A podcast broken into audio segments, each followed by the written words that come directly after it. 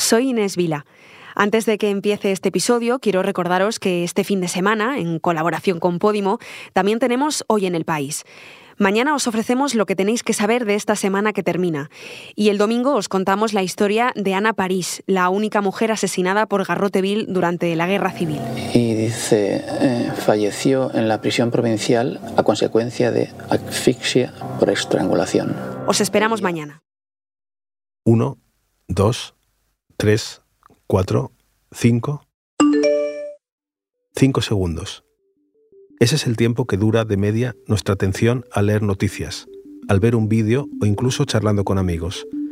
La ciencia dice que nuestra capacidad de concentrarnos no deja de reducirse en las últimas décadas, en parte por los cambios que las pantallas y el uso de la tecnología causan en nuestro cerebro. Las empresas, la publicidad o nosotros mismos en este podcast peleamos por retener la atención de nuestros oyentes. Pero hay estudios que indican que los videojuegos, por ejemplo, son buenos para mantener la atención. Soy Íñigo Domínguez. Hoy, en el país, ¿cómo cambian los videojuegos, el mundo y nuestro cerebro?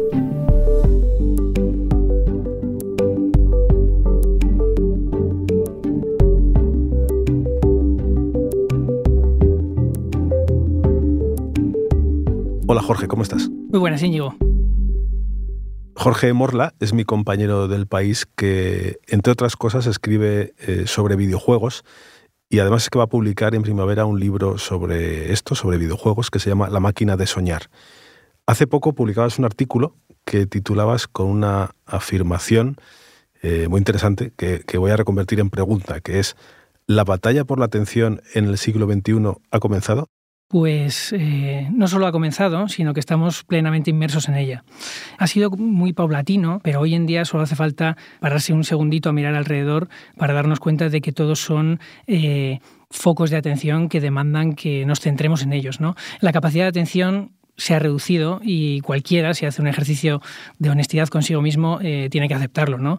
Y yo en el artículo hablaba de TikTok porque yo creo que un poco cristaliza todo este fenómeno. Cada vez los vídeos son más cortos, los inputs que recibe la gente son más violentos, eclécticos. Y bueno, yo también hablaba un poco en el artículo de cómo nuestra forma de consumir información o cultura también va cambiando, ¿verdad? Como uno puede estar planchando mientras ve una serie de televisión, cosa que era pues impensable no hace tanto, como se ha dejado de ir a la sala de cine para consumir en casa y al hilo de los videojuegos yo decía que mm, al contrario de lo que puede parecer un poco el, discurso hegemónico, los videojuegos reclaman una atención plena. Tú puedes dormirte en una sala de cine o, o puedes escuchar la radio mientras estás conduciendo, pero para jugar un videojuego necesitas estar concentrado 100% en ello, básicamente porque si no pierdes. Sí, esto que dices es verdad. Cada vez mm, a mí me cuesta más concentrarme y sobre todo te cuesta más tener paciencia o, constancia en, mantenerte en lo que estás haciendo, sobre todo hacer una sola cosa. Pues sí, este mundo nos demanda esto que llaman multitasking, ¿no? Tienes que estar haciendo como varias cosas a la vez y es una cosa que vivimos día a día. La atención, yo decía que es un poco la batalla del siglo XXI y lo creo genuinamente.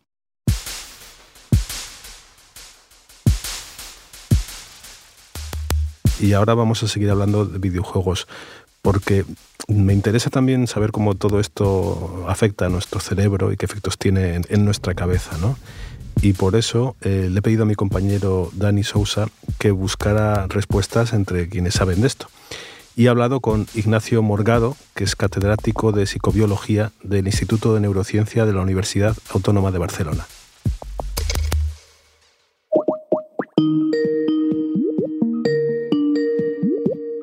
Hola Ignacio, ¿cómo estás? Pues muy bien, esperando poder hablar contigo de estas cosas maravillosas del cerebro.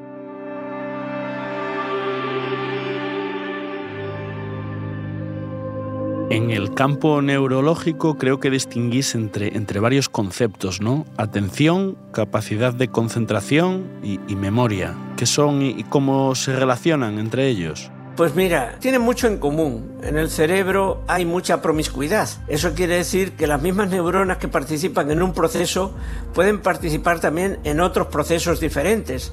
Eso es lo que hace que nuestro cerebro tenga una enorme capacidad de almacenar información. La diferencia entre atención y concentración está un poco en mm, la temporalidad. La atención es algo muy puntual que cuando se mantiene en el tiempo con menos intensidad se convierte en concentración y ambas, atención y concentración, son tremendamente relevantes para formar memorias, de tal forma que si no ha habido una determinada atención y una determinada concentración ante una determinada información que nos llega, va a ser imposible que se forme una memoria de esa información. Pero Ignacio, hay, una sensación más o menos generalizada de que hemos perdido capacidad de, concentración y, de atención. Yo no sé si hay algún dato científico que soporte ese sentimiento, si estamos viviendo una crisis de atención. Vivimos en un mundo donde la cantidad de estímulos que recibimos es mm, mm, tremenda.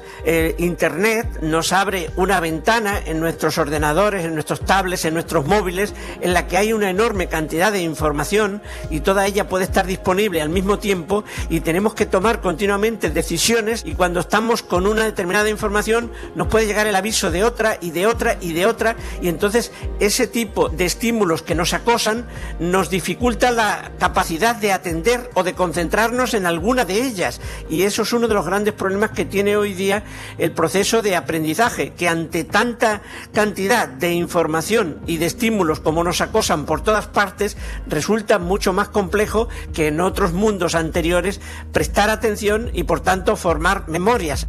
Venga, Ignacio, gracias. Hasta luego. Hasta luego. Qué gracia que dice Ignacio Morgado que los cerebros son promiscuos, ¿no? que también ellos mismos, se, no sé si se distraen, pero se interesan de una cosa, saltan a la otra. ¿no?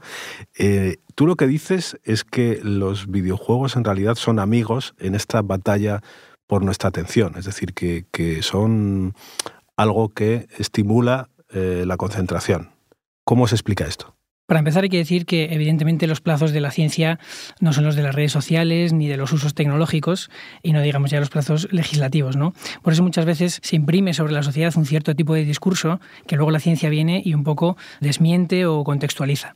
En el caso de los videojuegos, pues eh, durante mucho tiempo se habló de violencia de videojuegos. Ahora se están viendo con los estudios que salen que no es así. Me resulta particularmente fascinante uno que, se hizo desde la Universidad eh, Oberta de, Cataluña, em, dirigido por el profesor Redolar, que hablaba de que los videojuegos mejoraban cuatro habilidades cognitivas, digamos, que serían la atención, la velocidad de procesamiento de la información, la configuración espacial y el control cognitivo.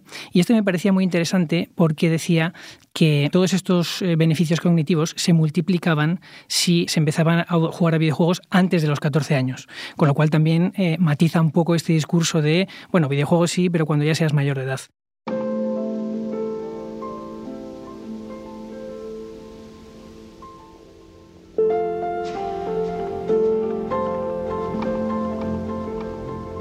Jorge, por enmarcar el tema, el videojuego es la industria cultural que más dinero mueve en el mundo, más de 147 mil millones de euros en 2020. ¿Y cuánto tiempo le dedicamos? Efectivamente, los videojuegos eh, son una industria enorme, ¿no? Eh, mueve más dinero que, el cine y la música juntos. Estas cifras, digamos, oficiales de 147.000 millones de euros en 2020 crecieron porque, evidentemente, la pandemia propició un contexto en el que se dio casi un crecimiento del 20% sostenido en, 2020 con respecto a 2019 y casi en 2021 con respecto a 2020, ¿no? En Europa se da una media de 6 horas semanales, más o menos, y se habla de que el 60% de los europeos juegan a videojuegos. Quiero decir, es una actividad mucho más presente en nuestras vidas de lo que parece. Sí, lo cierto es que mm, los videojuegos, eh, lo que todos tenemos en la cabeza es, digamos, su, lado oscuro, ¿no? Eh, aparte de que sea divertido, pues hemos leído mucho de que pueden provocar pues, mecanismos de refuerzo y de placer, pues como el café, el alcohol o el sexo, ¿no? Y que se hacen adictivos, ¿no? Eh, ¿Qué hay de verdad en eso según la ciencia? Bueno, es un tema más complejo del que parece. Es cierto que en el año 2019 la Organización Mundial de la Salud tipifica la adicción a los videojuegos como una enfermedad, ¿no? Pero bueno, también es la misma Organización Mundial de la Salud que cuando comienza la pandemia, entre las cosas que recomienda es precisamente jugar a videojuegos por salud mental. Es cierto que hay gente que se aparte de su vida porque se obsesiona con los videojuegos y luego, claro, tipificar algo como una enfermedad abre las puertas a a la investigación, a la prevención, a la monitorización, y eso es positivo, evidentemente. Pero claro, también había una parte que no estaba a favor de incluirlo como una enfermedad, pues en primer lugar porque hay muy poca evidencia científica, porque a veces se patologizan eh, conductas libres y claro, entre la patología y la normalidad hay un límite difuso y realmente hay pocos estudios que hablen de adicción a los videojuegos. Uno de ellos, y fíjate que estamos hablando de un estudio que se hizo en la Universidad de Oviedo en el año 2015, hablaba que eh, de entre los jugadores el 3,6% era adicto a los videojuegos. Claro, esto es un porcentaje que se replica en, en las más diversas actividades y que no nos hace pensar que los videojuegos sean per se una cosa más adictiva que las demás. Entonces, Jorge, por lo que dices, eh, de momento los beneficios de los videojuegos, dentro de lo poco que sabemos, eh, es que, bueno, parece que hay más que beneficios que riesgos, ¿no? Pero todos los videojuegos sirven por igual para, para, concentrarnos o son igual de beneficiosos?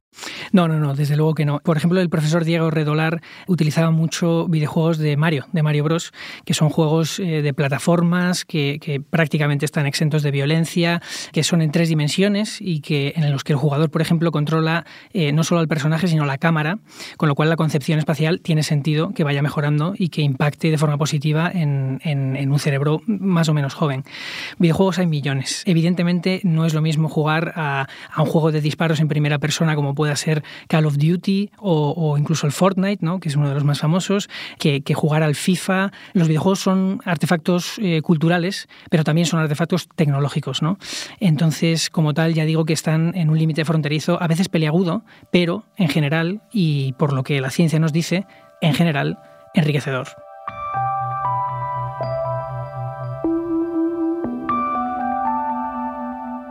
Antes decías que si se empieza a jugar algunos videojuegos antes de los 14 años, pues, pues para los niños está muy bien, ¿no? Y, pero tampoco es un mensaje que se oiga a menudo en los medios de comunicación. Bueno, fíjate que el libro que, que sacaré en, en primavera junto con, con, otro compañero, Borja Baz, se llama La máquina de soñar y el subtítulo, que me parece bastante esclarecedor, es eh, ¿Por qué los videojuegos son el artefacto cultural más importante del siglo XXI y por qué no te estás enterando? Es verdad que el tratamiento que desde hace muchos años se le da a los, a los videojuegos no ayuda a establecer un discurso serio en torno a ellos, lo cual es preocupante, porque como bien decías, es la industria cultural al final que más dinero mueve. ¿no? Creo que no se está hablando lo suficiente de videojuegos y creo que no se está hablando bien de videojuegos. Y eso es un problema, porque si no se fiscalizan de una manera profesional, entonces estamos dejando que otros sean los que hablan de videojuegos y, y no deberíamos hacerlo. Tú dices por qué no nos estamos enterando y bueno, algo me has explicado, pero ¿por qué deberíamos hablar más de ellos? Pues porque están creciendo, están creciendo en un ecosistema cultural en el que otras formas de consumo cultural están en retroceso el impacto que tiene ahora la narrativa, las novelas, eh, la capacidad que tienen ahora, por ejemplo, las series, que también están en auge, pero la capacidad que tienen de imponer una agenda cultural es mucho menor que hace 10 años, porque hay demasiadas. Y sin embargo, con los videojuegos, digamos que se está alargando un nuevo ecosistema cultural que si no hablamos de él con propiedad, pues vamos a dejar que otros hablen de él y que otros lo manipulen a su voluntad. Sí, Jorge, perdona que te insista, pero no sé si te estoy entendiendo bien. Eh, ¿Cómo deberíamos ocuparnos más? No sé si informando más de los que son buenos, de los que son malos, de, de los que son obras maestras y los que son una porquería, no lo sé. ¿Y, quiénes son estos otros que podrían usar esa información de mala manera y cómo? Claro, mira, hace unas pocas semanas se estrenaba, por ejemplo, la serie de The Last of Us, que es un artefacto narrativo directamente extraído de un videojuego, ¿no? Por una parte hay que darles el peso cultural que tienen, que es mucho sino como un medio cultural con una entidad propia, que al final está modelando la forma que tienen las nuevas generaciones de acercarse a la cultura. Y es imparable.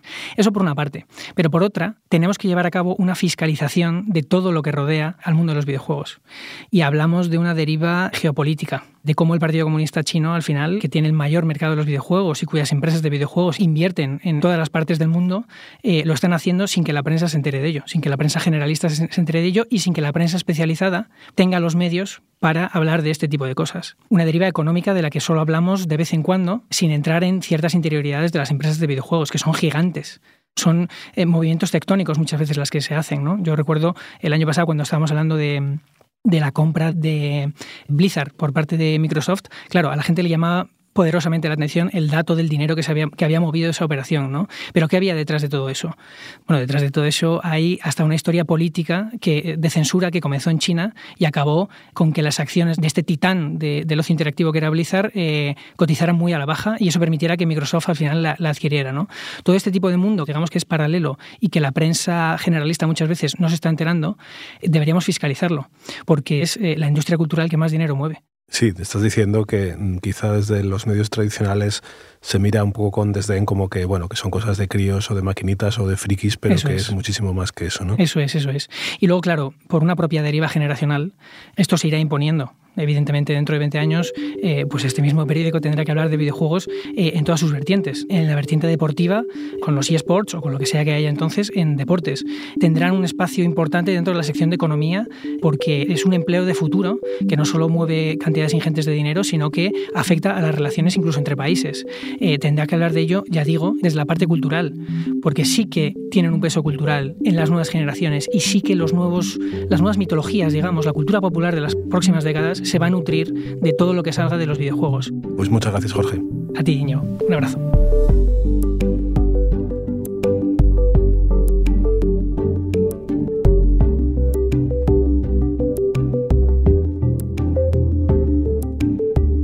Este episodio lo ha realizado Dani Sousa.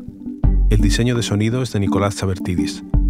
La edición es de Ana Rivera y la dirección de Silvia Cruz La Peña.